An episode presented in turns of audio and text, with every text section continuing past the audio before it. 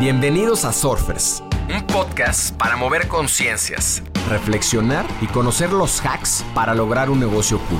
Queremos hacer fácil lo difícil, platicar de cómo surfear las olas del emprendimiento y ser una alternativa para la creación de riqueza. Surfearemos este backside con invitados que se atrevan a tomar las olas retadoras, que nos ayuden a replantear la forma de emprender y apalancar la tecnología para ser más libres, plenos y felices. Les quiero dar la bienvenida a este short. Los shorts son, como estas olas cortas en el surf, reflexiones de no más de 10 minutos sobre temas relevantes, casos, noticias, investigaciones, que nos acerquen más a los 10 principios de negocios cool. En este short platicaremos acerca del flujo de efectivo. Recuerden que en algunos shorts anteriores hablamos de estados financieros, como por ejemplo el estado de resultados, platicamos también del balance general y hoy vamos a hablar de este tercer estado financiero tan importante conocido como el flujo efectivo. También lleva el nombre de flujo de caja o cash flow en inglés. Y es básicamente la cantidad de dinero que entra y sale de una empresa, proyecto o una persona inclusive durante un periodo de tiempo determinado. Esto representa la liquidez y la capacidad que tiene una entidad para generar dinero en efectivo. El flujo efectivo se divide generalmente en tres categorías, flujo operativo, flujo de efectivo de inversiones y flujo de efectivo de financiamiento. Y el análisis de este va a ser fundamental para entender ya junto con estos otros dos estados financieros de los que hemos hablado, la viabilidad de una entidad. El flujo efectivo, como decíamos anteriormente, se compone de diferentes elementos clave. El primero, que es el flujo efectivo operativo, es básicamente el efectivo que genera o utiliza la operación comercial central de la empresa. Incluye ingresos por ventas, costos operativos, pago a proveedores, cobro de clientes y otros gastos relacionados con la actividad principal. El segundo es el flujo efectivo por inversión o de inversión. Y este representa el efectivo utilizado para la adquisición de activos de largo plazo, como por ejemplo equipos, propiedades o inversiones de otras empresas, y también el efectivo generado por la venta de estos activos.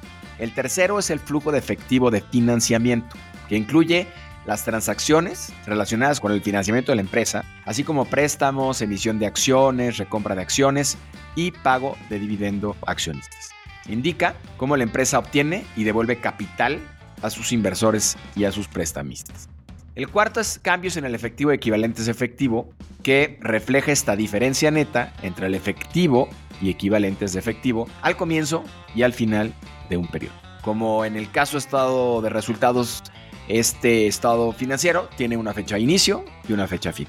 Estos elementos, todos los que acabamos de mencionar, suman para poder calcular el flujo de efectivo neto, que es la cantidad final en efectivo disponible después de considerar estas actividades operativas, de inversión y de financiamiento. Y este análisis de este flujo efectivo nos permite tener sensibilidad de esta salud financiera de la que seguiremos hablando. El concepto del flujo efectivo y digamos históricamente en el mundo ha evolucionado a lo largo del tiempo, pero la historia es más o menos de la siguiente forma. Inicia, los orígenes del flujo efectivo inician a lo largo del siglo XX, las empresas se empiezan a dar cuenta de la importancia de no solo medir sus ganancias en un periodo determinado, sino también comprender cómo el efectivo de la empresa fluctuaba dentro y fuera de la misma. En la década de los 60 eh, se consideró un periodo crucial para el desarrollo del flujo efectivo ya como concepto financiero. En este tiempo, académicos, profesionales de finanzas comienzan a entender la importancia de la gestión del efectivo e introducen herramientas y técnicas para analizar y para pronosticar el flujo de efectivo. En los 70 la contabilidad de fondos desarrolla este concepto ya más profundo para entender cómo rastrear el flujo efectivo y no simplemente los ingresos y los gastos, que esto lo mencionábamos en el caso del, estado de resultados, a veces es engañoso por las diferentes partidas que implica contablemente un estado de resultados. Esto ayudó a las empresas a tener mucha más comprensión de la liquidez y a tomar decisiones mejor informadas. Las normas y regulaciones vienen a jugar también un papel fundamental. En el tiempo, estas normas contables y regulaciones financieras evolucionan y requieren a las empresas de informar sobre el flujo efectivo de una forma más detallada. Y esto conduce a la creación de estos estados de flujo efectivo como parte estándar de los estados financieros. Hoy la importancia es fundamental. Es una herramienta crucial para inversionistas, para prestamistas, para analistas financieros y permite evaluar la capacidad de una empresa para cumplir con sus obligaciones financieras y tomar decisiones estratégicas. La administración por flujos de efectivo, que de hecho hay cursos muy interesantes acerca de cómo gestionar o cómo gerenciar una empresa a través de flujos de efectivo, se refiere a centrar la supervisión y el control de los flujos de efectivo entrantes y salientes de la empresa de una manera eficiente y eficaz. Y el enfoque lo que quiere es asegurar que una entidad tenga el suficiente efectivo disponible para cumplir con sus obligaciones en la parte operativa, en la parte financiera y finalmente que la entidad tenga salud en términos de su capacidad de generación de efectivo. La administración por flujos de efectivo tiene varias actividades o varias implicaciones, como es el pronóstico de flujos de efectivo, el monitoreo de cuentas por cobrar y cuentas por pagar, la gestión de inventarios, el uso eficiente de excedentes de efectivo, es decir, que no tengamos dinero dormido en la cuenta de banco sin que esté trabajando de manera eficiente en la tesorería, financiamiento adecuado, lo platicamos en el short acerca de deuda, importante, el estado de flujo de efectivo en el caso de deuda es el que nos dice si somos capaces de asegurar el pago al menos del servicio de la deuda, es decir, los intereses o no. Reducción de costos operativos y manejo de crisis de efectivo. Es decir, estas contingencias que nos ayudan a manejar el efectivo cuando de repente tenemos un episodio que no está considerado en los planes y que tenemos que reaccionar y para esto normalmente se necesita dinero efectivo. El flujo efectivo es el pulso financiero de una empresa. Hablábamos en shorts anteriores que el balance general es esta radiografía que vas con el doctor y te dice básicamente cómo está tu cuerpo, cómo está el estado de salud de tu organización. El estado de resultados decíamos que es como el agua, ¿no? Puedes vivir eh, un tiempo con pérdidas y no pasa nada y puedes sobrevivir. Sin embargo, decíamos que el flujo efectivo es como el aire que respiramos, es vital, es la gasolina que hace que esta máquina pueda continuar y pueda seguir adelante. La relevancia es precisamente esta necesidad que tienen los negocios de liquidez para poder pagar sus obligaciones y para poder continuar en el mercado. Y no basta decirlo simplemente conceptualmente. Hay ejemplos puntuales de empresas importantes que por no prestar atención a sus flujos de efectivo sufrieron las consecuencias. ¿Se acuerdan de Lehman Brothers? El colapso del 2008 que creó pues básicamente toda la crisis tan importante que seguimos arrastrando al día de hoy es un ejemplo icónico de la falta del manejo del flujo efectivo.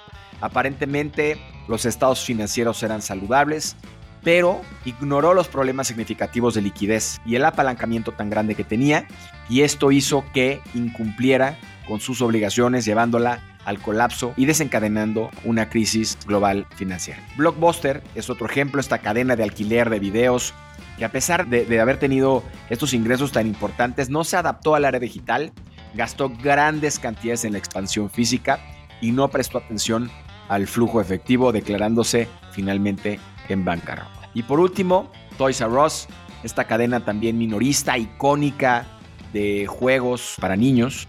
Y a pesar de tener ventas, no pudo mantener el día a día con sus obligaciones financieras y finalmente cerró sus bienes. Estos y otros ejemplos destacan la importancia del flujo efectivo. La gestión efectiva de este es esencial para la supervivencia y el éxito continuo de cualquier empresa o proyecto financiero. Me llevo de este short que la importancia del flujo de efectivo radica en liquidez esencial, es decir, tener siempre liquidez, tomar decisiones informadas, prevención de crisis, planificación financiera, evaluación de la rentabilidad real. Aquí, para los que escucharon el short de estado de resultados, las utilidades a veces por cómo se, se registran contablemente las partidas pueden eh, no necesariamente estar indicando la realidad, hablando particularmente de depreciaciones y amortizaciones y otros conceptos financieros que pueden afectar al final del día nuestro resultado neto en el estado de, de resultados o de ingresos y egresos. Y en el caso del flujo efectivo es la realidad de lo que tenemos en mano, la realidad de lo que la empresa es capaz de generar en términos de efectivo. Atracción de inversores y prestamistas y, por último, flexibilidad financiera. Al tener una empresa eh, sana en sus flujos de efectivo, pues tenemos la capacidad de aprovechar oportunidades comerciales, responder a desafíos inesperados y mantener una base financiera sólida. En conclusión, el flujo efectivo es el latido financiero de tu empresa. La importancia radica en esta capacidad, como decíamos, de mantener liquidez, tomar decisiones informadas y prevenir crisis financieras. En mi experiencia, y se los recomiendo, hay que revisar el flujo efectivo al menos una vez a la semana. Una vez a la semana hay que estar revisando cómo está nuestro flujo efectivo con las correspondientes o los correspondientes pronósticos trimestrales y cuatrimestrales que nos permitan entender la salud de nuestro negocio hacia el futuro y las necesidades, en su caso, que tengamos para conseguir el capital necesario o la liquidez necesaria para continuar la operación del negocio. Llevar este registro constante, proyectando las necesidades futuras y preparándonos para ajustar estrategias son pasos cruciales. No subestimen el poder del flujo efectivo para impulsar el crecimiento de su negocio y la estabilidad del mismo.